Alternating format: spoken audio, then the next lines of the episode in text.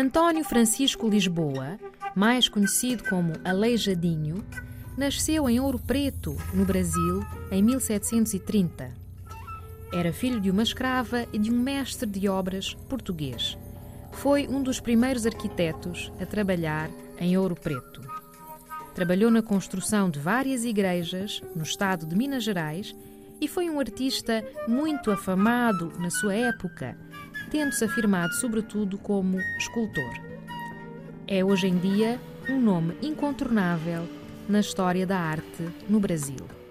Aleijadinho faleceu em 1814.